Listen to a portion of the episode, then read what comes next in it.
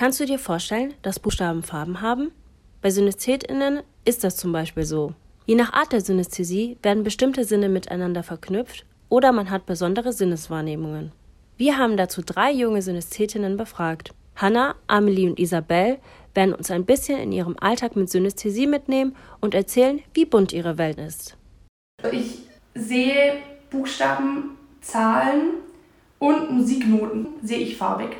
Die einzelnen Buchstaben haben unterschiedliche Farben und da ist auch nicht gelb gleich gelb, sondern es sind unterschiedliche Schattierungen von richtig Neongelb zu so Goldgelb zu Gold und dann zu Hellorange. Also die ganze Palette ist da. Ich habe auch farbiges Hören. Also wenn ich Musik höre, sehe ich Muster und Farben. Das würde ich beschreiben wie so einen großen schwarzen Raum. Und wenn ich eine synästhetische Wahrnehmung habe, dann passiert eben was in diesem Raum. Und dadurch, dass der Hintergrund halt schwarz ist, kann ich auch nicht sehen, was, was dahinter passiert. Es ist schon definitiv eine Konzentrationssache. Also ich kann das schon bewusst wahrnehmen, wenn ich mich eben darauf fokussiere. Ich würde sagen, nur bei besonders starken Wahrnehmungen drängt sich das dann wirklich in den Vordergrund, also die Synästhesie. Die Welt von Hannah und Amelie ist also ziemlich bunt. Aber Synästhesie kann auch so aussehen. Dass ich ähm, Dinge mit Farben verbinde, also Töne mit Farben verbinden kann. Also für mich sind auf der Tonleiter die Töne, also beim Klavierspielen zum Beispiel mit einer Farbe ähm, verbunden. Ich habe aber auch Gerüche, die ich mit äh, Farben verbinde. Das sind immer nur die Grundfarben bei mir. Satzzeichen haben Farben. Ich sehe auch das Alphabet räumlich vor mir. Jeder sensorische Eindruck, alles, also auch Riechen und Schmecken, löst bei mir krasse Gefühle aus. Und was ich in letzter Zeit festgestellt habe, ist eine Gefühlssynästhesie. Starke Gefühle sind mit Farben und Mustern verbunden. Zum Beispiel bei Wut kommen eher grobere Formen oder, oder Spitzen. Und wenn es eher positive Gefühle sind, dann ist es zum Beispiel auch warm und dann sind die Formen ein bisschen flacher als, als bei unangenehmen Gefühlen. Also ich merke es am meisten beim Klavierspielen dass ich mir die Töne, wenn ich äh, Klavier spiele, in der unterschiedlichen Farbe vorstelle. Zum Beispiel ist es C gelb und dann ist es so eine optische Vorstellung im Kopf. Synästhesie kann also in verschiedensten Situationen auftreten und dabei ganz unterschiedlich aussehen. Aber in welchen Situationen kann das denn auch von Nutzen sein? Jede Person hatte eine bestimmte Farbe oder eine Farbkombination manchmal auch. Und die lag dann auch vom inneren Auge wie so eine Art Schleier über der Person. Also man könnte sagen Aura. Die Farben oder die Farbkombination haben halt auch Gefühle ausgelöst bei mir. Also war natürlich auch mit der Beziehung verbunden, die ich mit der Person hatte. Und je nachdem, wie sich das angefühlt hat, auch bei Personen, die ich nicht kannte, war das eigentlich schon eine verlässliche Quelle zu sagen, ob ich mit der Person klarkomme oder nicht. Also es war eigentlich ganz praktisch. Auch beim Lernen kann Synästhesie helfen.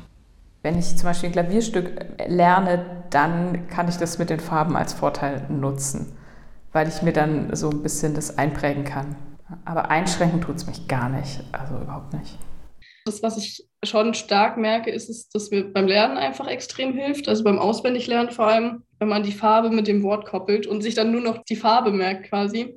Und so bin ich durchs Abi gekommen. Da habe ich alles komplett markiert, so wie es mir halt gepasst hat. Und dann ist es viel leichter gefallen, da halt Verknüpfungen im Hirn herzustellen. Also kann die Synästhesie dafür genutzt werden, sich Dinge zu merken oder Menschen besser einzuschätzen. Da die Vorgänge ziemlich komplex und individuell sind, ist das Thema auch nicht so gut erforscht.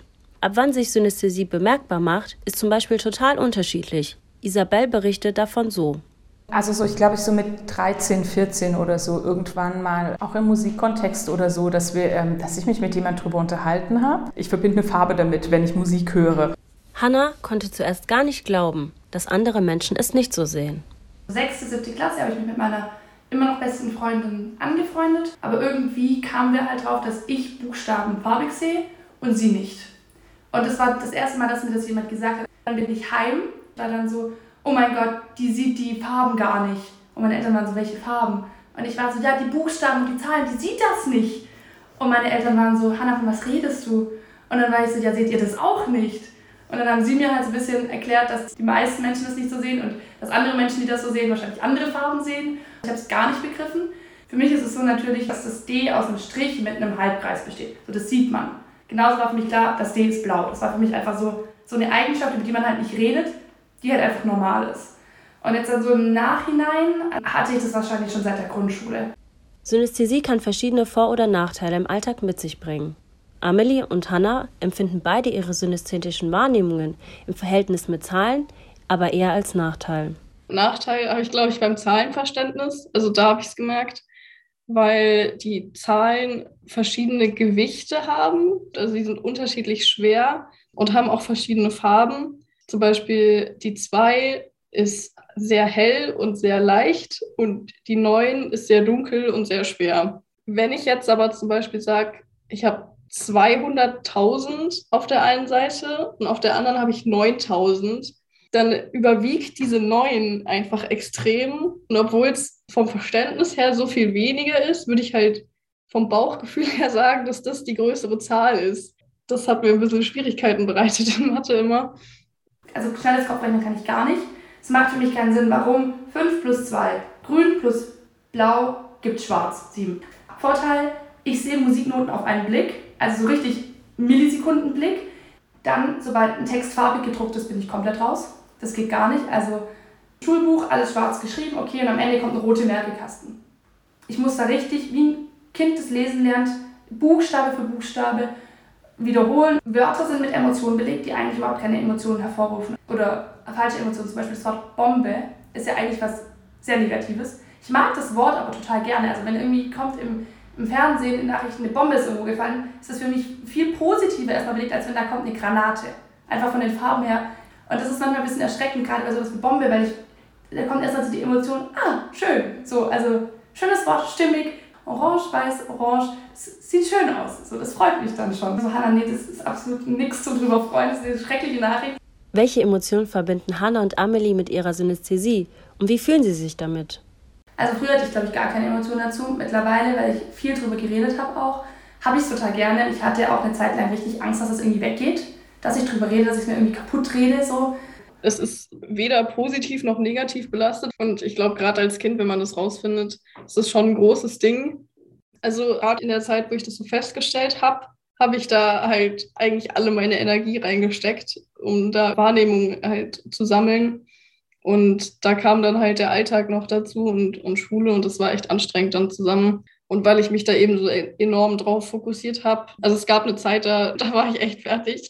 Da hatte ich halt oft Kopfschmerzen und so. Aber das hat sich dann irgendwann eingependelt und jetzt ist es halt da und ich weiß, dass es da ist. Aber generell würde ich sagen, ich habe es ganz gut ausbalanciert mittlerweile, sodass ich, dass ich nicht mehr reizüberflutet bin. Synästhetinnen nehmen ihre Umwelt also anders wahr. Dementsprechend fallen die Reaktionen anderer aus.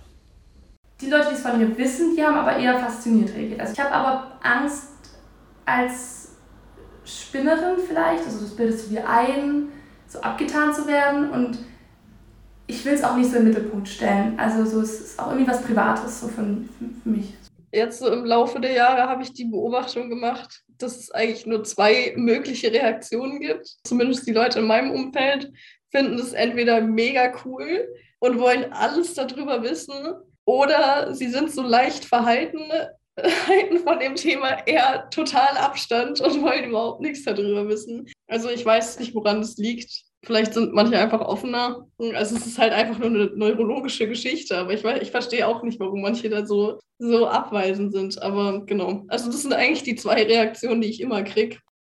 Hanna hat uns eine interessante Geschichte aus ihrer Jugend erzählt. Da war ich vielleicht 14 oder 15 auf Madeira, also eine Vulkaninsel. Und dann sind wir da den Vulkan eben hochgelaufen und da waren dann ganz viele bunte Steine, also natürlich entstandene bunte Steine. Und da habe ich dann zum ersten Mal fast alle meine Farbnuancen gefunden. Zum Beispiel das R ist sowas zwischen Rot und Pink, Richtung Lila. Aber es, man kann es nicht beschreiben. Ich habe es im Internet in keiner Farbpalette gefunden. Und ich habe jetzt einen Stein daheim, ich habe den mitgenommen, in dieser Farbe. Da Synästhetinnen ihre Welt eh schon intensiver und komplexer wahrnehmen, verstärkt der Drogenkonsum die synästhetischen Wahrnehmungen, wie uns Amelie zum Schluss noch erzählt. Was ich total merke, ist, dass es sehr stark wird in Zuständen, in denen ich extrem entspannt bin.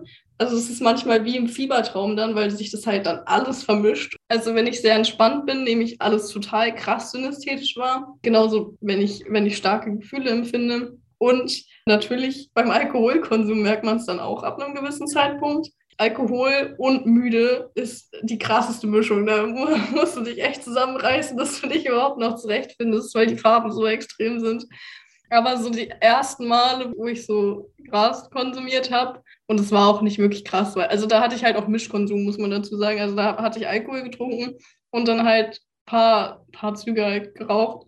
Und dann hat jemand angefangen, Klavier zu spielen. Das war echt die extremste Erfahrung, die ich damit je gemacht habe weil das war wirklich fast wie Hypnose dann, weil ich weiß noch, die Melodie, die er gespielt hat, das war halt wie so eine Spirale, die sich nach oben geschraubt hat, eine farbige. Und das war wirklich so, als ob ich in dieser Spirale feststecken würde. Und ich kam da halt auch nicht mehr raus. Also es war voll schön, ich wollte da auch nicht raus. Synästhesie sieht bei jedem Menschen anders aus. Hannah, Amelie und Isabel haben uns ein bisschen in ihren Alltag mitgenommen und uns so einen Einblick in ihre Sicht der Welt ermöglicht. Vielleicht hast ja auch du einige synästhetische Wahrnehmungen bei dir selbst entdeckt.